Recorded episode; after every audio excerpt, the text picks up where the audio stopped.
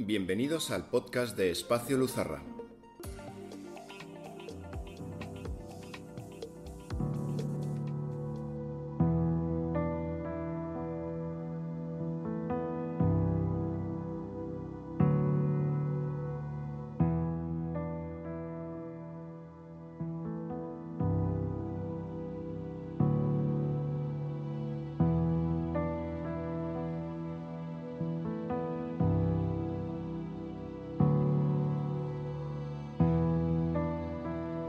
Otras ocasiones hemos tocado en este espacio palabras que pueden no haber llamado la atención de alguno de los oyentes. Quizá la palabra Egipto no le diga mucho a un amante de la cultura griega, o que la palabra mujer no atraiga mucho a alguien enfocado en los aspectos masculinos de la vida. Pero esta vez tocaremos una palabra que nos involucra a todos, hombres, mujeres, ancianos, niños, a todos, a no ser que algún ente de otra dimensión coincidiera en escuchar nuestras reflexiones. En fechas próximas al 75 aniversario de la Declaración Universal de los Derechos Humanos, hoy, en el valor de las palabras, humano. Humano viene del latín humanus, de humus, tierra, significando pues procedente de la tierra. El término latino se remite a su correspondiente raíz indoeuropea, con el mismo significado, y la palabra hombre, en su uso genérico, tiene un origen similar. Esta es una definición muy neta, sin muchos matices. Nuestros cuerpos vienen de la tierra y vuelven a ella. Así aparece en la mayoría de las tradiciones, la creación del ser humano a partir de la tierra. Pero, ¿los animales y las plantas no vienen también de la tierra? ¿Qué es lo que nos distingue como humanos?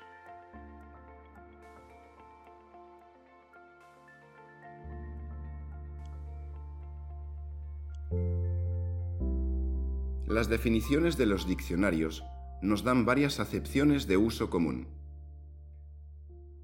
Que se compadece de sus semejantes. Humano, como contrapuesto a lo divino. Falible. Es humano errar. Pensante.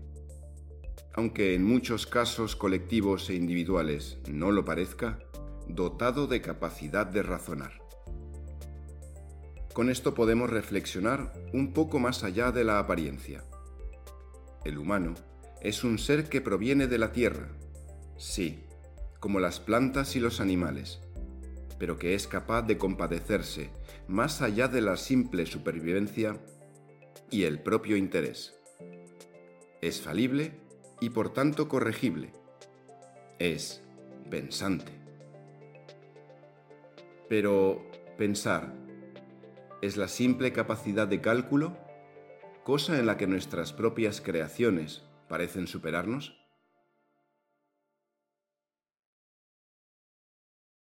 En nuestra opinión es mucho más.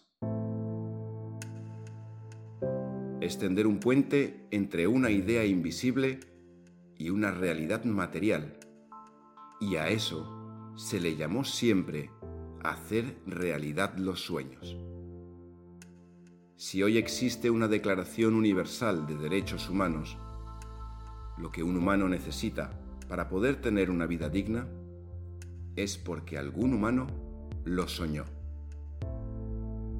Y se nos podría decir que así como los derechos humanos no se respetan en gran parte del planeta, que hay que dejar de soñar y ocuparse de sobrevivir y ocuparse de lo suyo contestaremos que es verdad, que más de uno tropezó y cayó por mirar las estrellas y no por dónde pisa, pero también que muchos no salieron de un agujero por no ver la salida, simplemente levantando la mirada.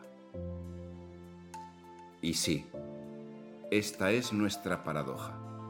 nuestra tragedia y nuestra saga, suspendidos entre el deseo y el obstáculo, entre la conquista y la debilidad, entre el amor y la cobardía, entre el anhelo de algo hermoso y eterno y la certeza de una muerte segura. Somos cielo y estamos en la tierra. Somos humanos. Somos débiles y mezquinos. Somos heroicos, a veces aclamados y a veces difamados. Somos ignorantes, aunque algunas veces vemos la luz. Somos enajenados por el olvido de lo importante, aunque siempre hay algo que nos muerde por dentro. Somos ricos y somos miserables. Somos amantes fracasados o colmados, burdos, artistas, esclavos o liberados. Somos tropa, somos estrategas, somos falsos, somos verdaderos. Sí, estamos en la tierra y tenemos pies y tenemos que aprender a caminar. Pero también tenemos ojos para mirar y buscar más allá, siempre un más allá. Y tenemos manos, tanto para pedir ayuda como para levantar a los caídos. Y tenemos un corazón poderoso que no dejará de latir hasta que llegue nuestra hora. ¿Acaso no hemos sido dotados de poder?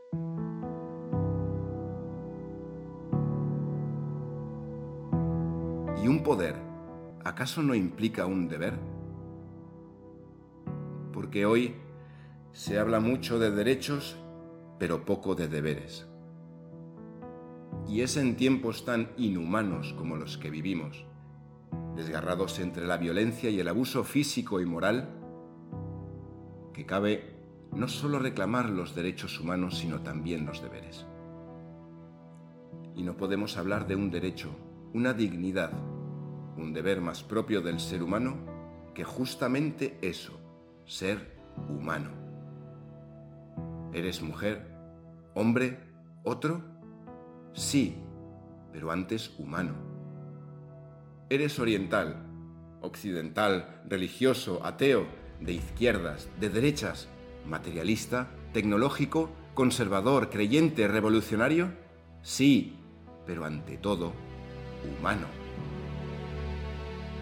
Recordamos esas escuetas definiciones.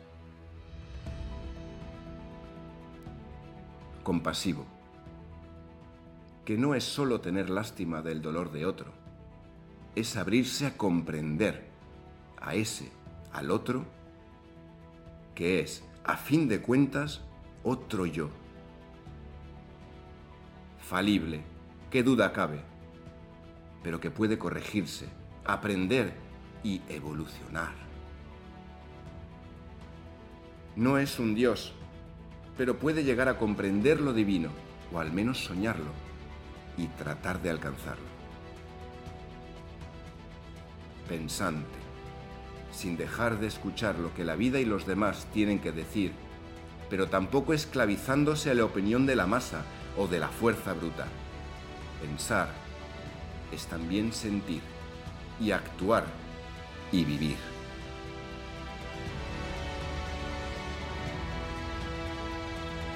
No temamos soñar y enfrentar esta crisis, este cambio permanente que no sabe dónde va.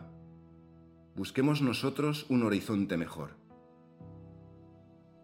Fallaremos, no nos llegarán las fuerzas y caeremos y lloraremos pero nos levantaremos siempre y seguiremos adelante un poco más fuertes, un poco más buenos, y sin perder jamás nuestra dignidad como seres humanos.